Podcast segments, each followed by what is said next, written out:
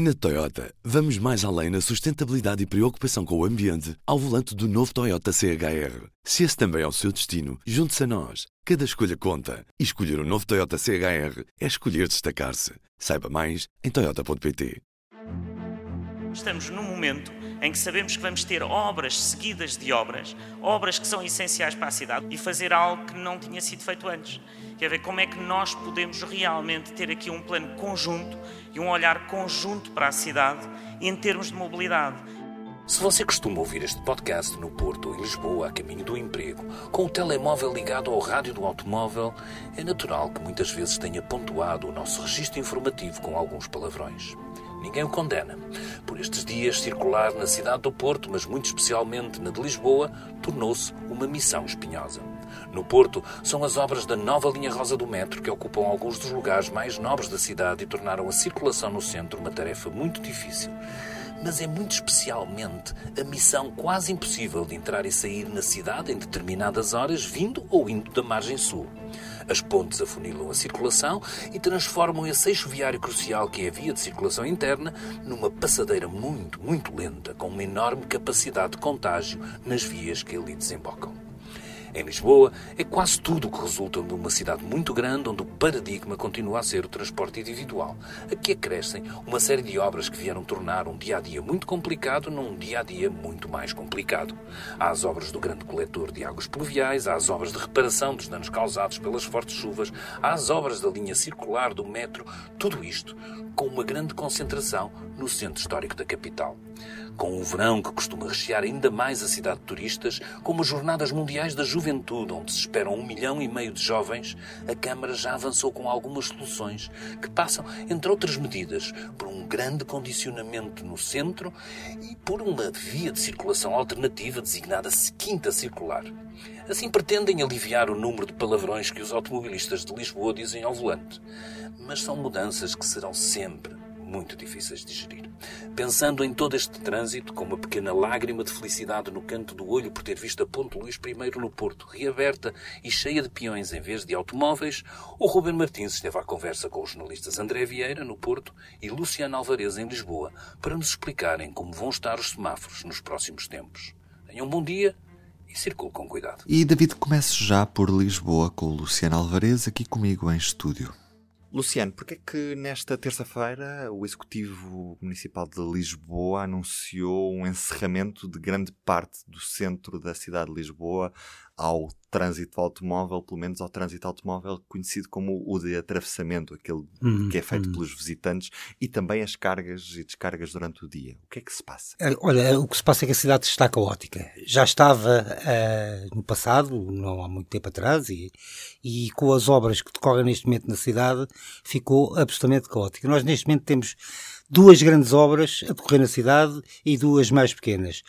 Temos o alargamento do, do metro, passa aqui pela zona da Baixa toda, já fechou a 24 de junho há bastante tempo, o que tornou o interior da 24 de junho absolutamente trágico para quem tem que, que atravessar de automóvel.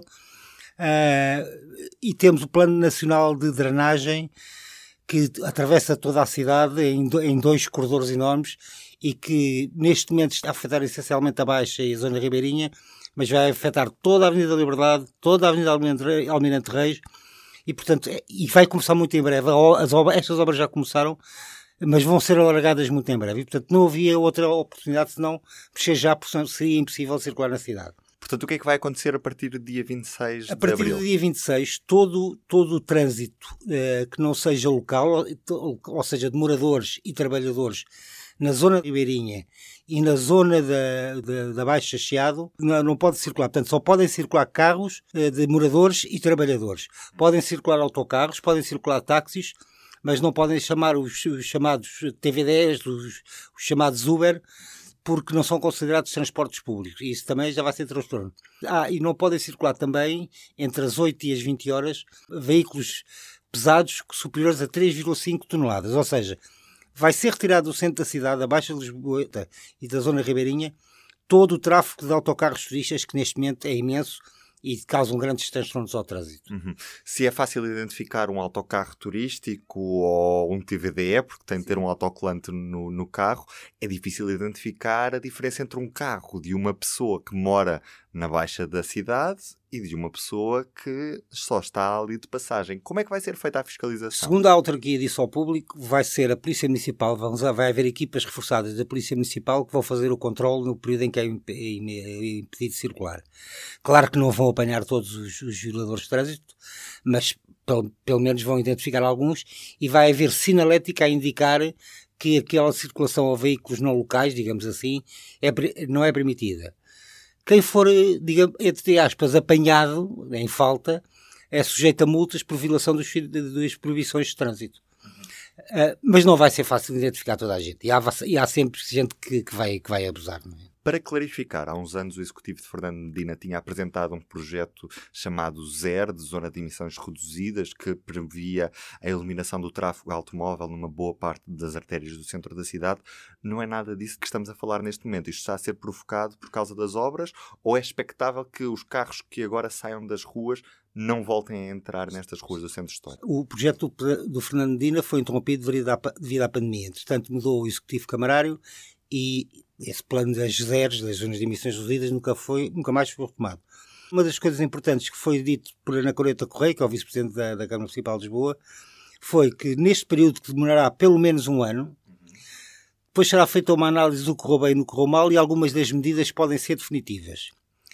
Eu queria acrescentar mais uma coisa, que desde 2009 que se discute na autarquia lisboeta, portanto ainda no mandato, no primeiro mandato de António Costa, se discute na, na, na autarquia lisboeta a redução do trânsito na cidade, eh, no centro da cidade, ou até o impedimento de trânsito em algumas vias, e em todos os executivos camarários essas questões das zonas de emissões reduzidas ou de, de impedimento de circulação de trânsito foram sempre foram sempre canceladas. Nunca nada avançou. Não é popular. Não é popular e incomoda o eleitorado de muita gente, incomoda os comerciantes, incomoda os operadores turísticos.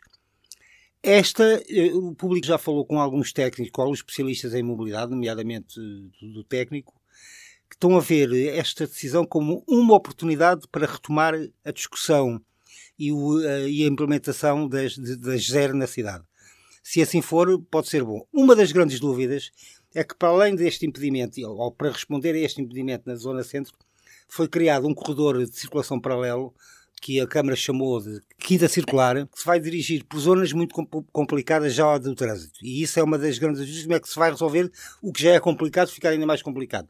Nomeadamente a Praça do Chile, Almeida de Reis, o Rato, a Estrela, que já são zonas caóticas, não é? Se levar mais trânsito para lá, o que é que vai acontecer? E vai ficar ainda mais caótico? Talvez não. Essa é uma das grandes curiosidades que nós temos que acompanhar quando começar tudo isto no dia 26. Estamos a cerca de 100 dias da Jornada Mundial da Juventude, um momento em que a cidade previsivelmente terá mais um milhão e meio de habitantes, entre aspas, habitantes temporários né, nessa semana. Como é que isto vai afetar o plano de mobilidade da Jornada Mundial da Juventude ou é expectável que nessa semana a cidade se torne num caos ainda maior? Eu acho que a cidade se vai tornar num caos ainda maior. É verdade que muitos portugueses nessa altura vão estar de férias, mas também cá temos muitos estrangeiros de férias, eh, provavelmente tantos como a população que vai, que vai a banhos, digamos assim.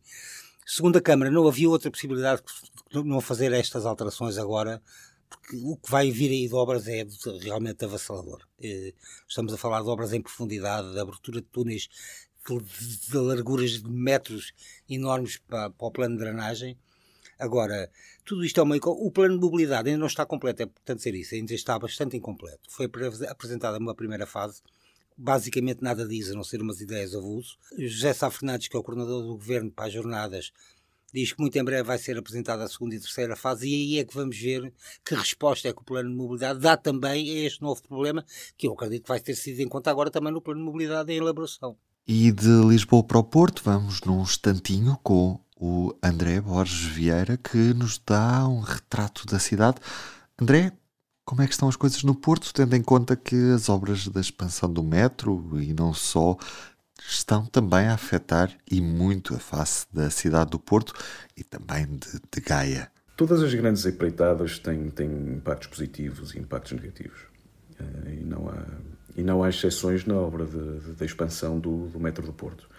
Neste momento há duas frentes de obra, a linha amarela, que já existe, eh, que liga o centro do Porto e a Gaia, e vai crescer agora até ao Hospital Santos Silva e até ao Monte da Virgem. E há a nova linha rosa que vai ligar a Casa da Música, na Boa Vista, à, Baixa. A Metro do Porto promete que, quando a obra estiver concluída, haverá menos 17 mil carros por dia na rua e menos 1.200 viagens de, de autocarro. O que é certo é que agora os impactos negativos sentem-se, sobretudo na Baixa do Porto e mais a sul, em Vila Nova de Gaia. Há claramente um, um aumento de, das filas de trânsito, eh, mas há também alguns comerciantes, principalmente junto à Avenida do, dos Aliados, que se queixam de, de, prejuízos. Há ainda algumas zonas onde, onde os peões sofrem por força de, de alternativas que foram criadas que os obrigam a andar eh, na faixa de rodagem e, eh, e colocam-os claramente numa situação de, de menor segurança. Mas estas são, são as dores de, crescimento associadas a, a, grandes empreitadas, como esta, e um mal necessário para que futuramente quem vive no Porto ou, ou quem visita o Porto possa depender cada vez menos do, do carro para, para as suas locações. De assinalar só ainda a, a construção do, do Metrobus, uh, neste momento a decorrer, na, na Avenida da Boa Vista, uh, para ligar a Rotunda da Boa Vista à Praça do Império e à Rotunda da, da Anémona, em Matosinhos. Eh, neste caso, o esforço e o impacto que a obra está a ter na rotina diária dos portuenses pode ser eh, um pouco mais agridoce e diria mesmo mais, mais, mais difícil de, de encaixar. A razão para isso tem que ver com o facto de se, de, de se ter guardado na gaveta a possibilidade de essa, essa mesma ligação uh, ser feita por metro, como, como estava previsto antes de, de Rui Moreira entrar para a Câmara. Essa ligação seria feita pela Via Nuno Álvares, eh, já prometida há cerca de 70 anos. A Via Nuno Álvares eh, ficou na gaveta quando, quando o Rui Moreira entrou na Câmara e, agora, já na reta final do, do, seu mandato, volta a ser recuperada.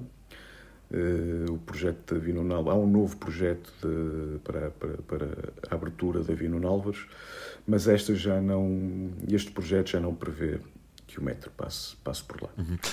Há poucos dias reabriu a ponte Dom Luís, o tabuleiro inferior desta ponte. O tabuleiro superior já estava entregue ao metro do Porto, mas o tabuleiro inferior até há pouco tempo recebia carros particulares. Essa alteração foi notada, agora só transportes públicos e pessoas a pé, com bicicletas também, passam no tabuleiro inferior.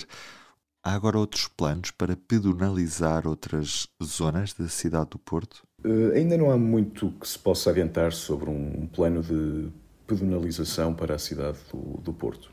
Em setembro do ano passado, uh, Pedro Baganha, que é vereador do Urbanismo e do Espaço Público, disse que até ao final de 2023 seria anunciado um plano uh, para, o centro, para o centro histórico. mas ainda não há muito que se possa adiantar sobre isso. A propósito, a propósito do assunto, vale a pena falar da reabertura do, do tabuleiro inferior da ponte Luís I. Depois de um período de obras, o tabuleiro inferior da ponte reabriu no final da, da semana passada eh, para peões, eh, bicicletas, transporte público e para, para táxis. Ou seja, o carro particular, os TVDE e os autocarros turísticos ficaram de fora e será assim pelo menos nos próximos três meses. Há aqui uma espécie de período de teste quem defendia ou defende que os automóveis particulares eh, devem continuar a, a passar no tabuleiro inferior da Luz I, eh, porque eventualmente não teria outra serventia, talvez deva passar por, por lá. Poderá ficar surpreendido ao ver que o tabuleiro inferior da ponte está constantemente cheio, cheio de gente que, que a atravessa a pé para chegar a Gaia ou para fazer o, o caminho contrário. Peço-lhe um minuto. O Minuto pela Educação é uma rubrica semanal sobre bolsas e formação, com apoio da Fundação La Caixa e do BPI. Hoje, Gulbenkian tem bolsas de formação no estrangeiro para estudantes de artes. Estão a decorrer as candidaturas para bolsas de formação em artes fora de Portugal. A Fundação Calouste Gulbenkian vai atribuir até um máximo de 20 bolsas nas áreas de artes visuais, teatro, dança, música e cinema. O concurso está aberto para cidadãos nacionais e estrangeiros que residam em Portugal e pretendam frequentar pós-graduações e mestrados ou desenvolver projetos formativos. Tem prioridade os candidatos em início de carreira artística. As bolsas de formação em artes no estrangeiro têm uma duração de 3 a 12 meses, podendo ser renovadas. O apoio inclui um valor mensal de 1.500 euros, ou seja, 1.000 euros para despesas de instalação e mais 500 euros para viagens, e ainda podem ser atribuídos até 5.000 euros para pagamento de propinas. As candidaturas podem ser enviadas até 28 de abril. Eu sou a Andreia Ferreira Cunha, até para a semana. E a primeira do público está dedicada com uma grande fotografia aos 50 anos do Partido Socialista. Nesta quarta-feira, António Costa recebeu em Lisboa o chanceler alemão Olaf Scholz, uma fotografia que pode ver na capa do jornal com a legenda Aos 50 anos, o partido que se fez contra a ditadura promete luta contra o populismo.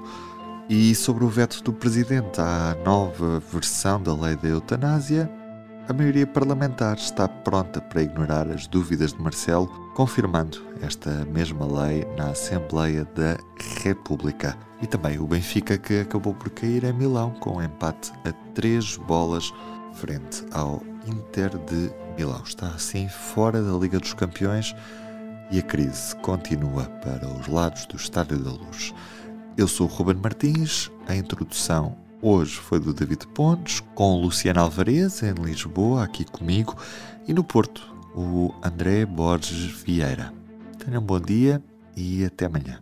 O público fica no ouvido. Na Toyota, vamos mais além na sustentabilidade e preocupação com o ambiente ao volante do novo Toyota CHR. Se esse também é o seu destino, junte-se a nós. Cada escolha conta. E escolher o um novo Toyota CHR é escolher destacar-se. Saiba mais em Toyota.pt.